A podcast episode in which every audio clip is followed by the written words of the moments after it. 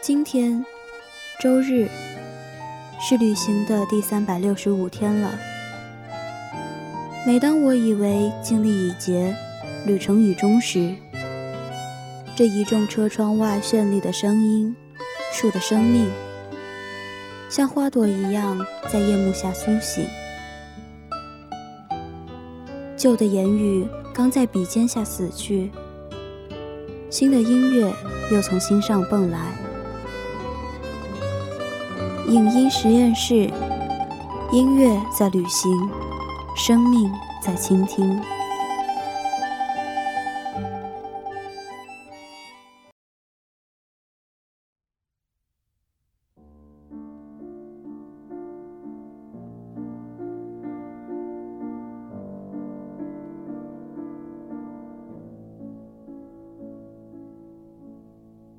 一九五九年，是国民党反叛失败的第十年。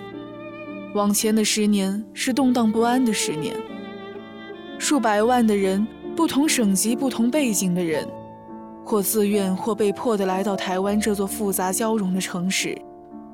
当时的台湾被黑暗笼罩，浑浊和绝望流动在每一阶层的空气中。狭小的社会里。恐共歇斯底里的情绪残存，物质匮乏，每日政治的高压把人们逼到一个个狭小的角落，成年人苦不堪言。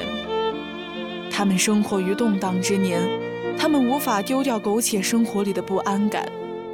被家园抛弃，被政党左右，被台湾接纳，都不是一个选择。他们将所有的一切验为零食，他们把希望。寄于下一代。于是，在这样一个光怪奇特的历史条件下，一场谋杀正在发生。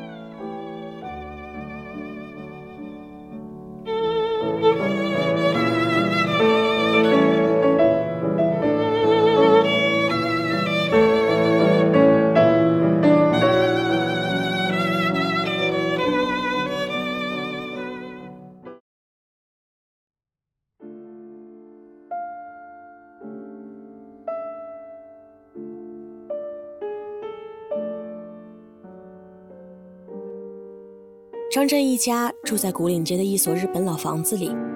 张震在家排行第四，所以叫小四。他有一个英文很好、很会念功课的大姐，背地里默默照顾他的二哥，和一个整天在意裙子好不好看的小机灵妹妹。爸爸张国柱是一个公务员，拿着低昂的工资，却担着家里顶梁柱的责任，总是默默无闻地担起这个家的其他琐事。他是一个严格意义上的爱讲原则的人，总是把“这不公平吗”挂在嘴上，像是那个时代老好人的缩影。他总是用自己所认同的那套政治观去和别人争论，哪怕最后的结果总是不讨好，他还是语重心长地告诉张震说：“一个人不要为自己没有做过的事去道歉、去讨好，说你的未来可以由自己的努力去决定。”可以看得出，张震的人生观其实是被父亲潜移默化影响的。而在张震学着父亲的同时，父亲却被现实的官僚主义击垮。从前的父亲会和别人义正言辞的争论，可在有一天，他不得不学会低头服软。母亲金燕玲是个上海女子，在叛逃来台湾之前，她在大学舞会上认识了张国柱。他形容张国柱是一个很土很土的人，可尽管是这样，他还是选择和这样一个很土很土的人组建家庭，并且有了五个孩子。金燕玲其实骨子里是一个有些世俗又有点爱虚荣的女人，虽然被生活磨平了昔日的艳丽，但她还是会在外出赴宴时穿起好看的旗袍，戴上平时舍不得戴的手表，把自己装扮成一个看起来过得还不错的人。比起张国柱的老实巴交，金燕玲务实的性格更适合那时候的社会。这样的对比，似乎是导演在有意无意地提醒着观众：当时的时代，理想主义被摧垮，朋友出卖，是时常发生的。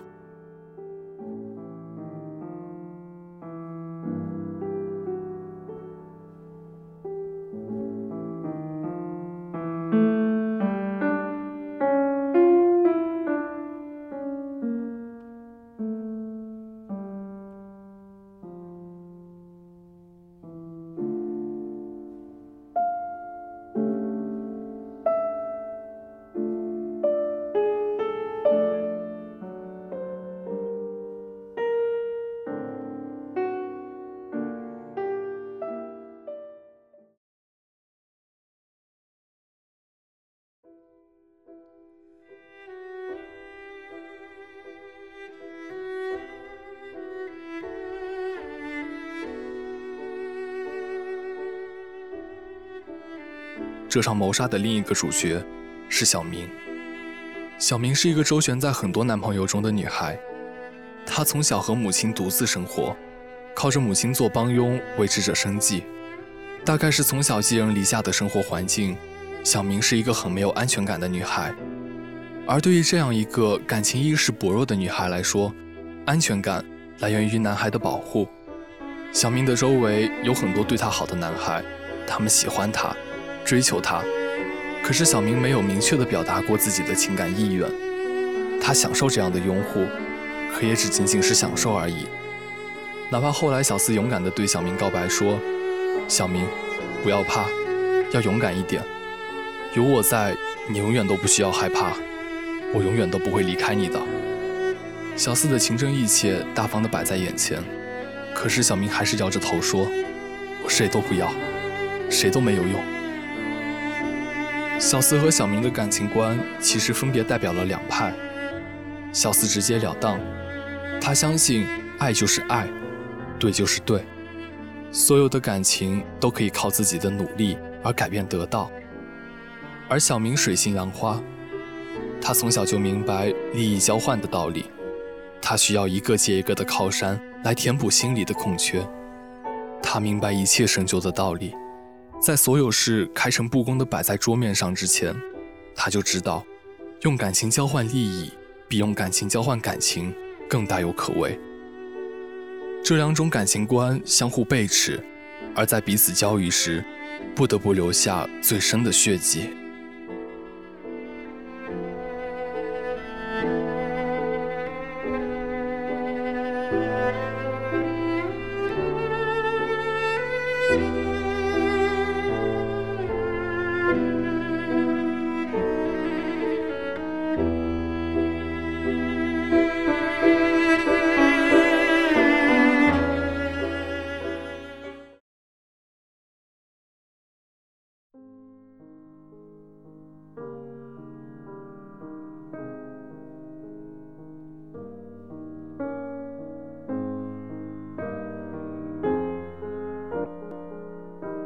小四在剧场工作人员那里顺来的手电筒，其实是一个贯穿影片的隐藏伏笔，一个象征着寻找光明的物件，一个主角情绪起伏的暗示。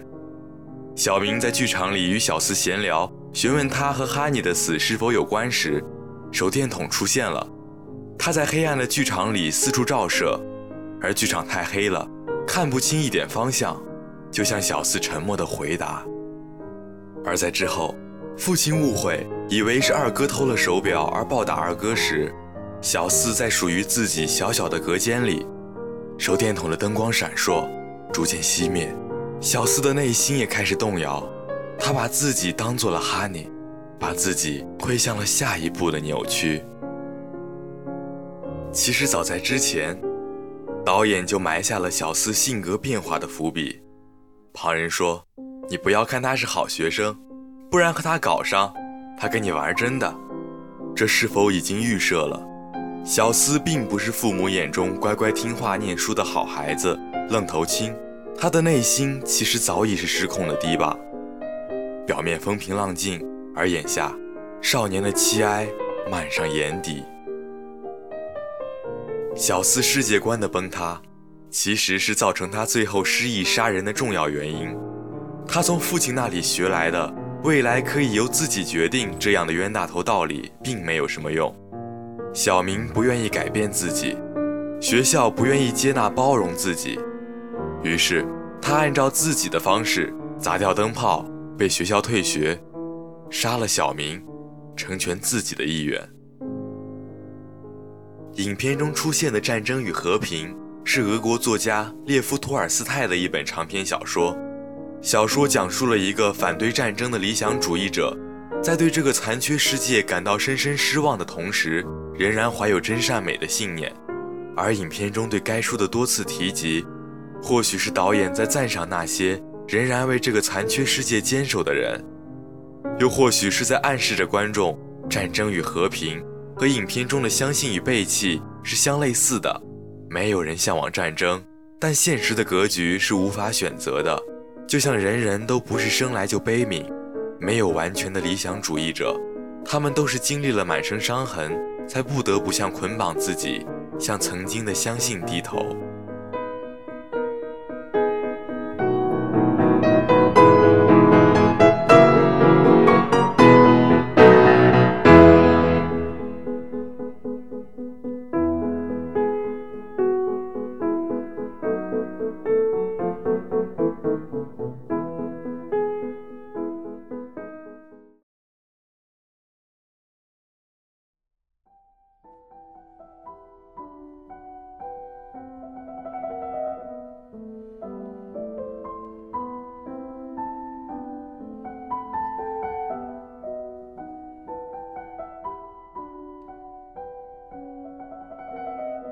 除去谋杀外，影片还有很多看似无用却连贯其中的情节。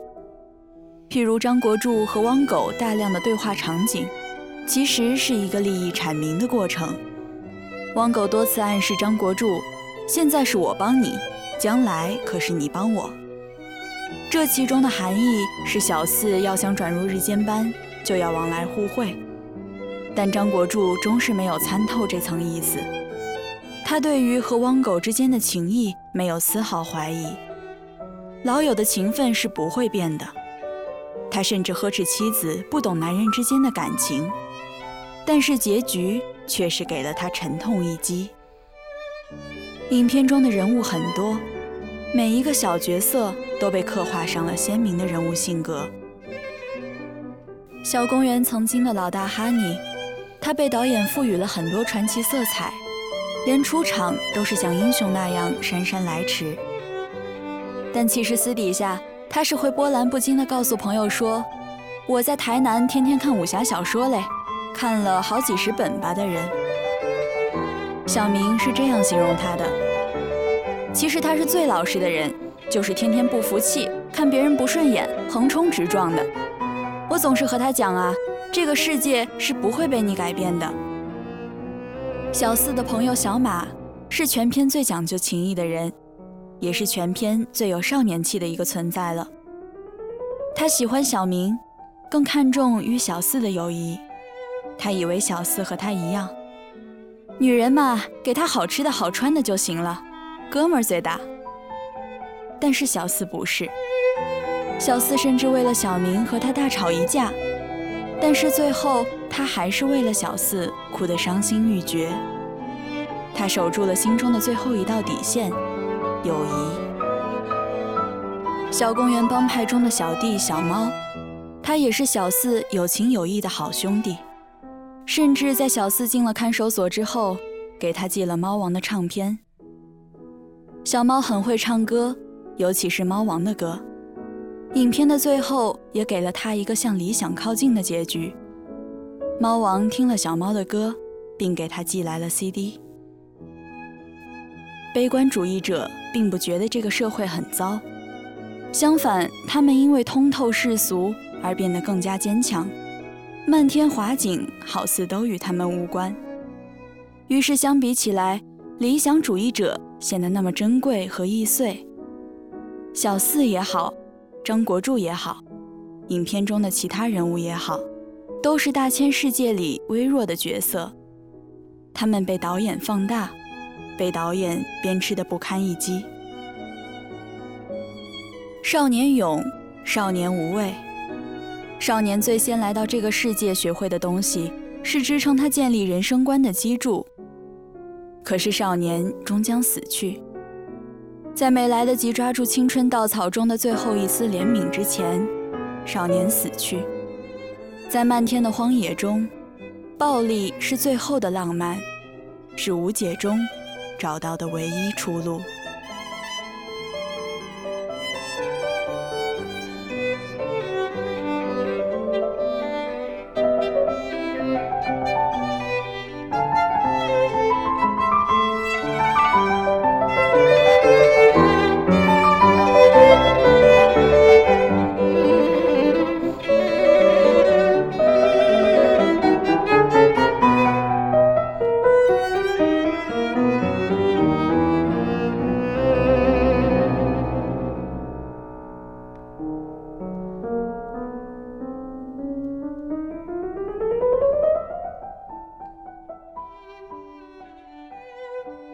本期的影音实验室到这里就结束了。